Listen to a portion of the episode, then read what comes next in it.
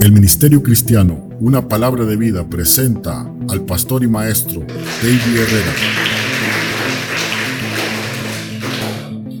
Beneficios de estudiar la Biblia.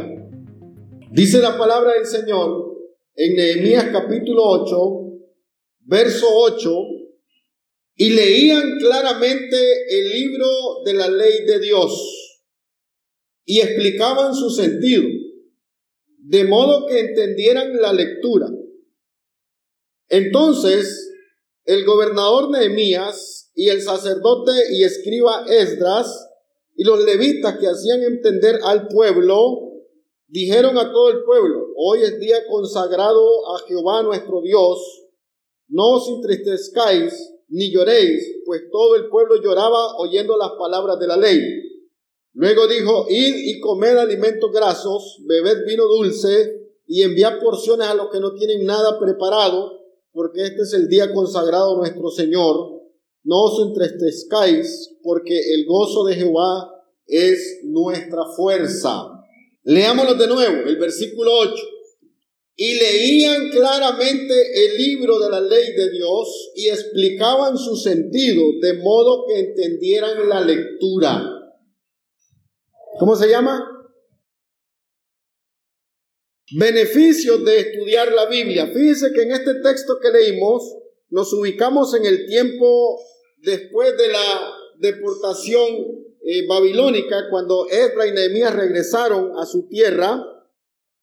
Dice literalmente que Nehemías y Esdras reunieron al pueblo y estando con todo el pueblo en el día del Señor, leían claramente el libro de la ley de Dios y explicaban su sentido de modo que entendieran la lectura. Aquí ubicamos uno de los ministerios más viejos del pueblo de Dios y es la predicación de la palabra. ¿Cuántos dicen amén? También encontramos aquí uno de los trabajos de más responsabilidad para los que servimos al Señor. Y es explicar su palabra a la gente.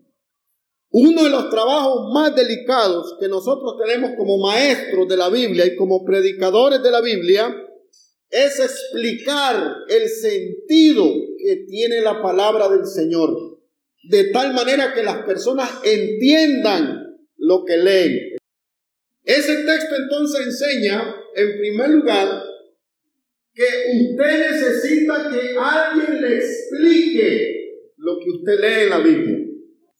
El diablo muchas veces engaña a las personas y le dice que no necesita de ningún pastor, que no necesita de ningún maestro de la Biblia, que no necesita de nadie, que él solo puede leer y entender.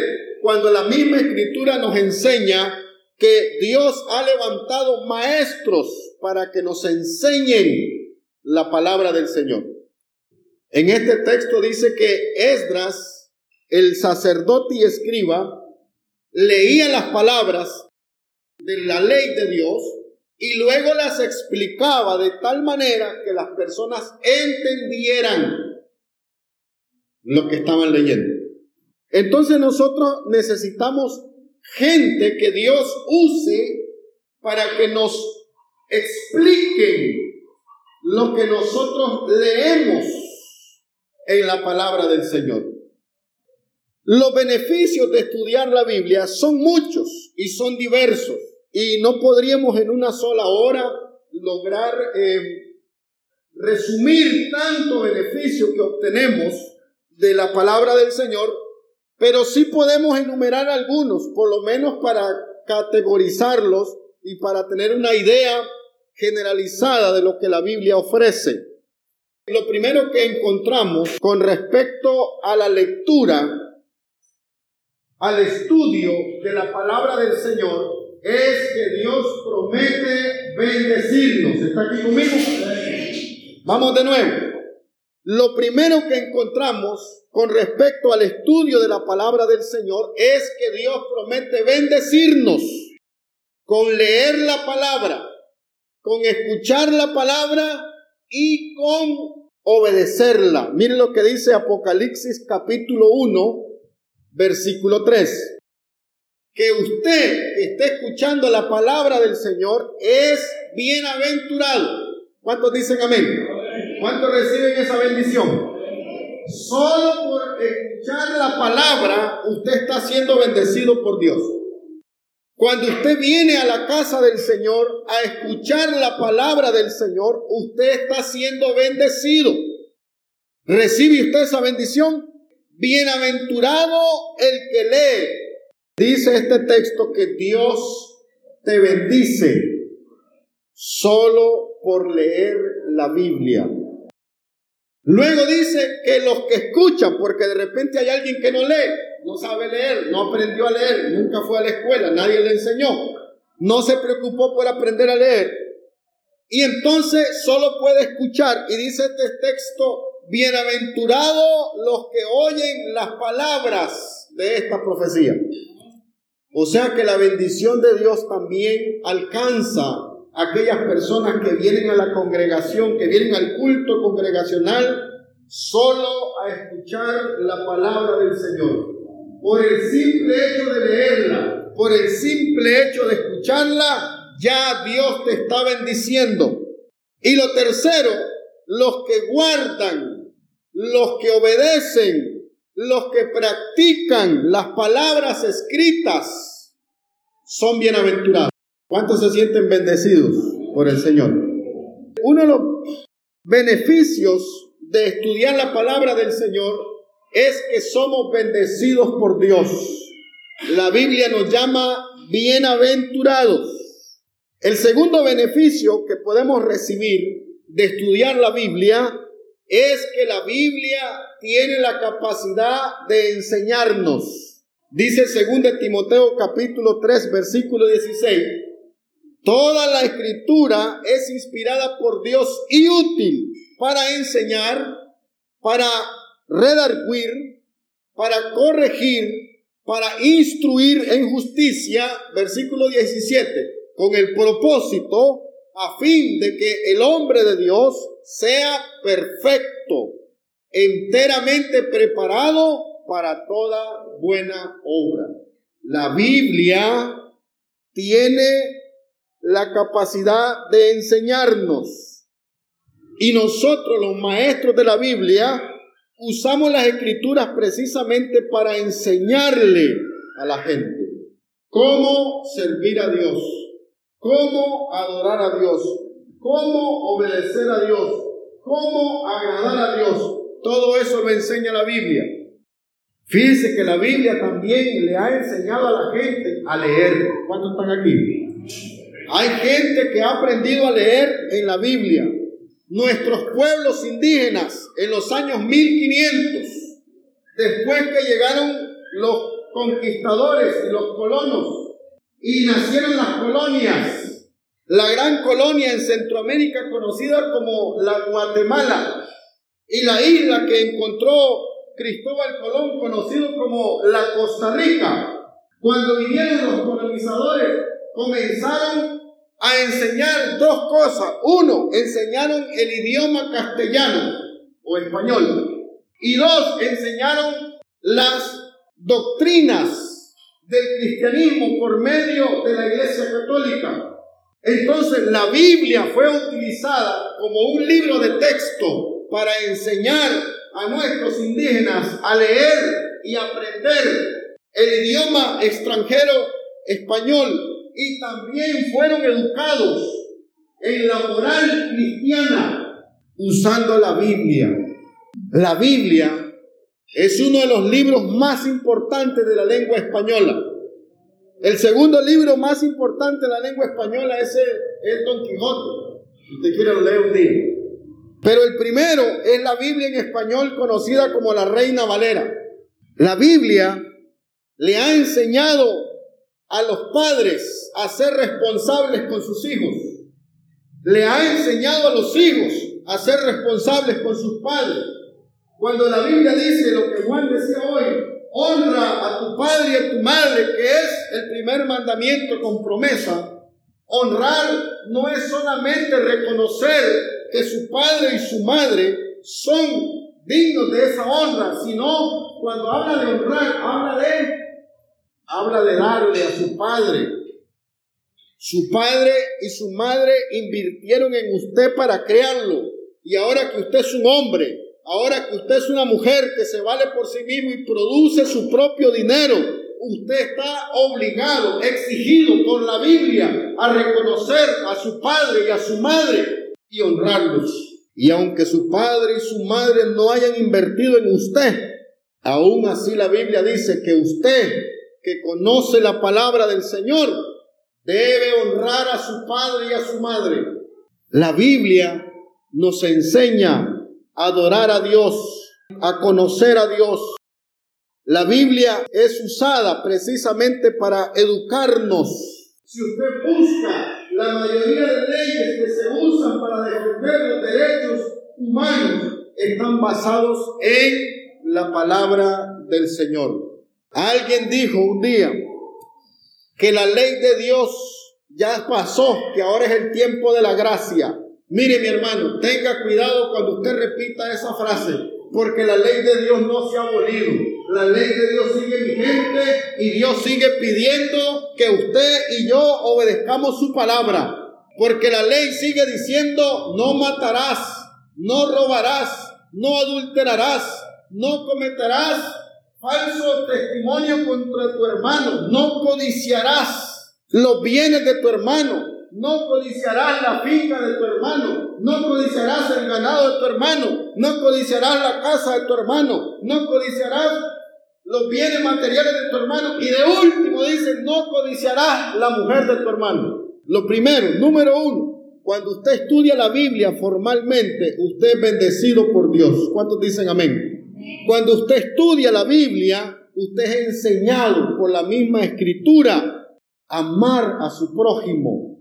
Fíjense, por eso Cristo resumió y dijo, toda la ley y los profetas y los salmos se resumen en amar a Dios sobre todas las cosas y amar a nuestro prójimo como a nosotros mismos. Dos mandamientos explícitos y uno implícito. Amar a Dios, amarse uno mismo y amar a nuestro prójimo.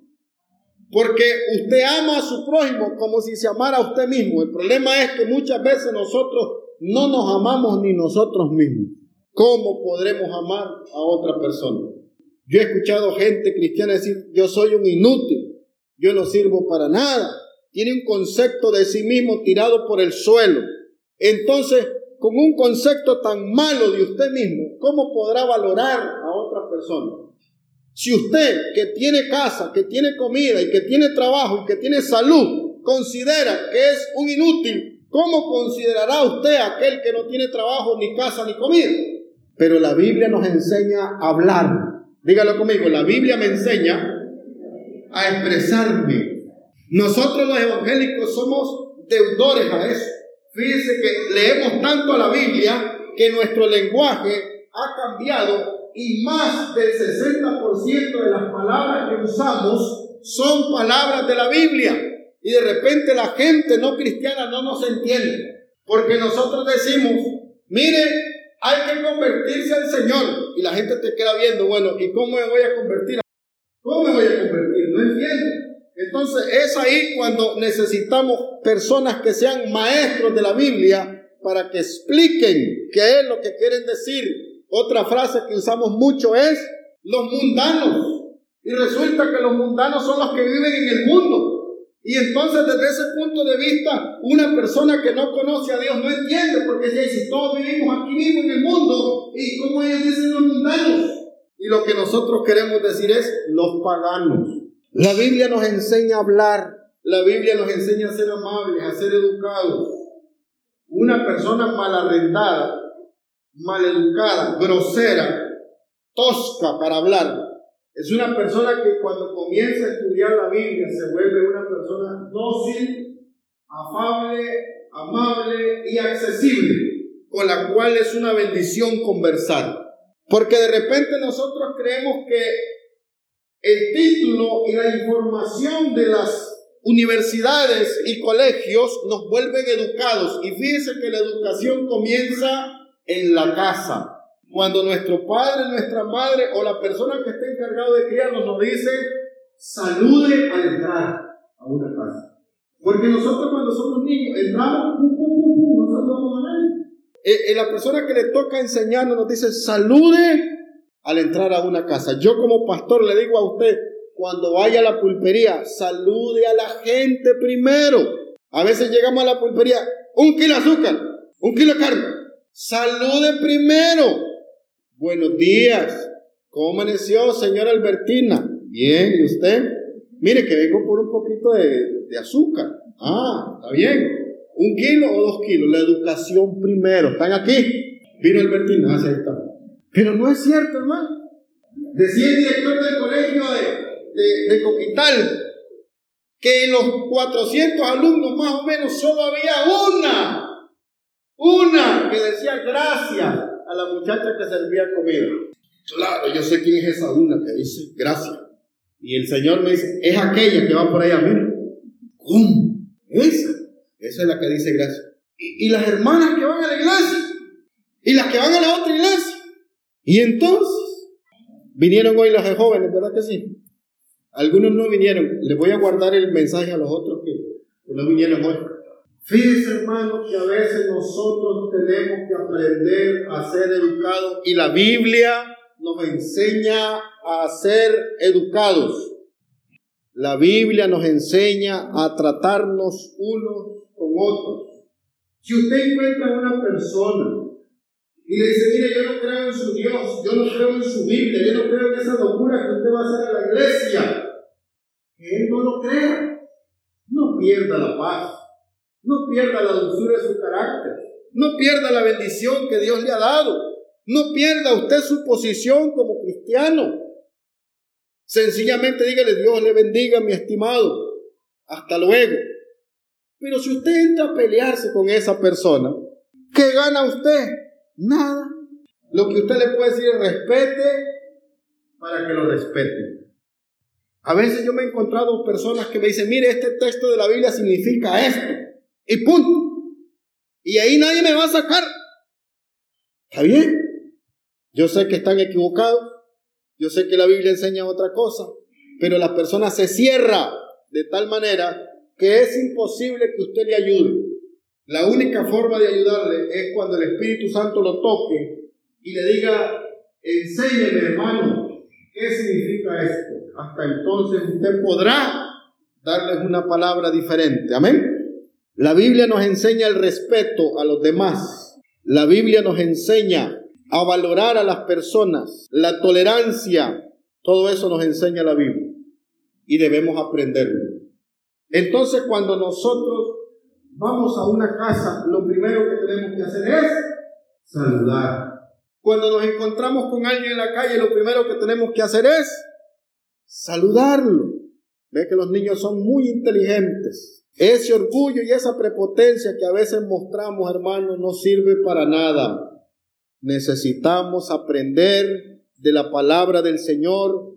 Dice que Sara no se preocupaba tanto por peinarse, ni por ponerse un peinado ostentoso, sino que Sara se preocupaba más por dentro y llamaba a Abraham Señor.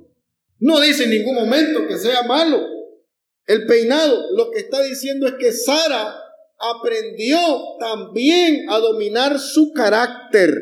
Si usted ha aprendido a dominar su pelo, su cabello, sus cejas, sus pestañas, aprenda también a dominar el carácter. ¿Cuántos dicen amén? ¿Verdad que sí? Qué bonito es ver una persona bien vestida, elegante, aunque sea la misma camisa del domingo anterior, pero viene limpia, viene viene planchadita, viene bien bonita, ¿verdad que sí? Qué bonito ver un varón bien vestido, resuradito, bañado, ¿verdad que sí? Y qué bonito es también encontrarse a esa persona y saludarla, ¿cómo está? Y ver a aquella persona que sonríe, aunque ya le hace falta tal vez un diente, pero sonríe y dice, buenos días. Claro, el gozo del Señor es mi fuerza, el gozo del Señor es nuestra fortaleza. Estamos contentos, estamos alegres, estamos bendecidos. Se ve bien por fuera, pero está bien por dentro también. ¿De qué sirve ver una persona que diga que por fuera se viste como cristiano, pero cuando habla, echa veneno. Usted lo ve por fuera, parece cristiano, pero cuando habla, usted va para el usted va para el usted es del diablo, usted es un demonio, usted tiene demonio, usted tiene diablo. Entonces, lo que suelta es veneno. De la abundancia del corazón. Hermano, no nos equivoquemos. Lo que uno es por dentro, hermano, lo va a reflejar por fuera. No se equivoque, hermano. Mire, preste atención a la gente lo que habla, de eso hay adentro. Si solo habla del diablo, si solo habla del infierno y solo habla de condenar y juzgar a los demás, eso hay en el corazón. A veces en el corazón, hermano, de nosotros los cristianos hay resentimiento, hay enojo, hay dolor, hay falta de perdón y eso es lo que expresamos cuando hablamos. Y la Biblia es la que enseña todo eso. ¿Estamos aquí, hermano? A veces nos creemos tan santos que se nos olvida que también somos pecadores, hermano. Y tenemos que ser humildes, y es cierto que llevamos años estudiando la Biblia y leyéndola y aprendiendo. Y tenemos que tener misericordia con aquellos, porque un día nosotros también éramos iguales o peores. ¿Cuánto le pueden dar gracias al Señor porque nos ha liberado? Tercer beneficio de estudiar la escritura está en el Evangelio según San Juan capítulo 5 versículo 39. El que estudia la Biblia formalmente puede alcanzar la vida eterna. Cristo lo dijo. Dijo Cristo, Evangelio según San Juan capítulo 5 versículo 39. ¿Qué dice? Escudriñar, escudriñando las escrituras es como encontramos a Jesucristo el Señor. ¿Qué enseña la Biblia? La Biblia enseña los mandamientos de Dios. ¿Qué más enseña la Biblia? La Biblia enseña que Cristo es el Salvador del mundo. Amén. Cuando usted estudia la Biblia, encontrará a Cristo. Y si usted estudia la Biblia y no encuentra a Cristo, a saber qué libro estará leyendo usted. Pero si usted lee la Biblia, al que va a encontrar es a Jesucristo como Señor y como Salvador. Si usted leyendo la Biblia no encuentra a Jesucristo como Señor, usted todavía está en pecado y está perdido. No ha encontrado la luz. Y la luz es Jesucristo. Y la luz es la vida de los hombres. Dice, a los suyos vino y los suyos no le recibieron, mas a todos los que le recibieron les ha dado la potestad de ser hechos hijos de Dios.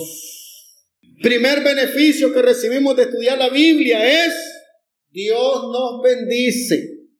Segundo, la Biblia nos enseña a vivir con nuestros semejantes en paz. Tercero, podemos alcanzar la vida eterna, porque la vida eterna está en Cristo Jesús. Cuando usted estudia la Biblia, usted encuentra a Jesucristo como Señor. Cuarto beneficio para terminar. Yo espero que esté anotando. El cuarto beneficio de estudiar la palabra del Señor es que el estudio de la palabra del Señor preserva el pueblo del Señor. El estudio de la palabra del Señor preserva el pueblo del Señor. O sea que cuando usted estudia la palabra del Señor, usted será preservado por esa misma palabra para que usted alcance el reino de los cielos, para que usted alcance la vida eterna. Joven, jovencita, escuche la palabra del Señor esta mañana. Si usted estudia la Biblia formalmente, usted estará preparado no solo para enfrentar la vida, sino para enfrentar la muerte también. Y nosotros los que ya estamos arriba de los 30 añitos, también debemos entender que el estudio de la palabra del Señor nos preserva en este tiempo para alcanzar la vida eterna. Oseas capítulo 4, versículo 6, dice, mi pueblo, estamos ahí, ¿verdad? Mi pueblo fue destruido porque le faltó oración. Ah, no fue oración. ¿Por qué pereció? falta de conocimiento, falta de estudio de la palabra del Señor. Por eso el pueblo perece. Hay muchos cristianos que quiere servirle a Dios a su manera, a su estilo, a su forma y no se deja disipular. Hay gente que está deseando que no haya discipulado en la iglesia, que no haya seminarios en la iglesia, que no haya cursos de nada en la iglesia para no estudiar la palabra del Señor. Es una cosa extraña. El cristiano debería amar el estudio de la Biblia. El cristiano debería amar el leer la Biblia, el memorizar la Biblia, el aprender de la Biblia. El cristiano debería amar este libro que Dios le ha dado para que aprenda los mandamientos y aprenda obediencia, fe, esperanza y pueda un día heredar el reino de los cielos. Pero fíjese que he descubierto que hay gente que no le gusta el conocimiento, desprecia el conocimiento. Y dice el proverbio, por cuanto despreciaste el conocimiento y la reprensión, yo también, el día que te venga la calamidad y clames a mí, no responderé. Mi pueblo fue destruido porque le faltó conocimiento. Dígalo conmigo, debo conocer más de Dios. Y para conocer más de Dios hay que estudiar la Biblia. Las visiones son buenas, las profecías son buenas, son excelentes motivadores para seguir haciendo la obra del Señor. Pero lo único que te enseña a hacer la obra del Señor es la Biblia. Otro texto, Proverbios capítulo 29, versículo 18. Mire qué le pasa a una persona cuando no le da importancia a la Biblia. Y mire, y esto lo vemos viviendo nosotros de hace días, lo venimos viendo. Y usted va a concordar conmigo. Cuando la persona no le da la importancia a la Biblia, cuando falta la profecía, el pueblo se desenfrena, pero el que guarda la ley es bienaventurado. Dicen amén. Hermanos, no hay palabra profética más fiel que la que ha sido escrita. Dice Pedro, capítulo 1, versículo 21, si no me equivoco. No hay palabra más fiel que la que hemos recibido nosotros, que es la Biblia.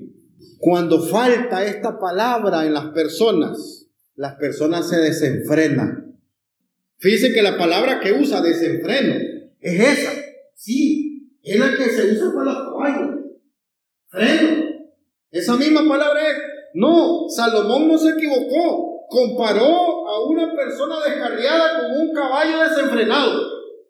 Así es una persona que no estudia la palabra del Señor ni quiere guardarla un caballo desenfrenado, dice la Biblia. Así es la persona que aún leyéndola y estudiándola no la obedece. Es un legítimo animal que no tiene riendas. Pero cuando usted decide obedecer la palabra del Señor y vivir en la palabra del Señor, eso lo va a preservar a usted.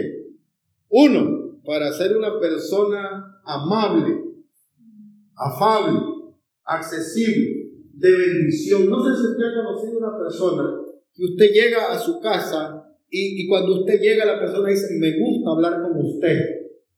Cuando entramos a un hogar es para bendecirlo, que de nuestra boca salga la palabra de bendición. ¿Usted cree que la gente necesita que usted le ande diciendo que se va a ir al infierno? Ya la gente sabe. Si por eso no se quieren morir, porque saben que morirse.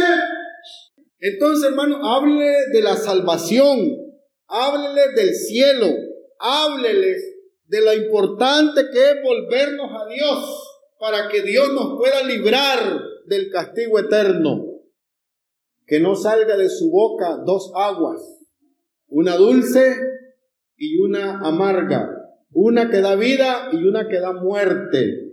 Una persona llena del Espíritu Santo de su palabra sale agua que produce vida en las personas y no muerte. Y cuando usted estudia la Biblia se da cuenta de eso. Hemos sido llamados por Dios para bendecir la gente, no para maldecir la gente. Dice Pedro, hasta hoy hemos sido preservados por su poder. Nadie se puede atribuir vanagloria para sí mismo, sino hay que reconocer que Dios nos ha ayudado. Dice Nehemías capítulo 8, versículo 8, leían claramente el libro de la ley y explicaban su sentido, de modo que entendieran la lectura. Es necesario, hermano, que alguien le explique a usted lo que usted lee en la Biblia.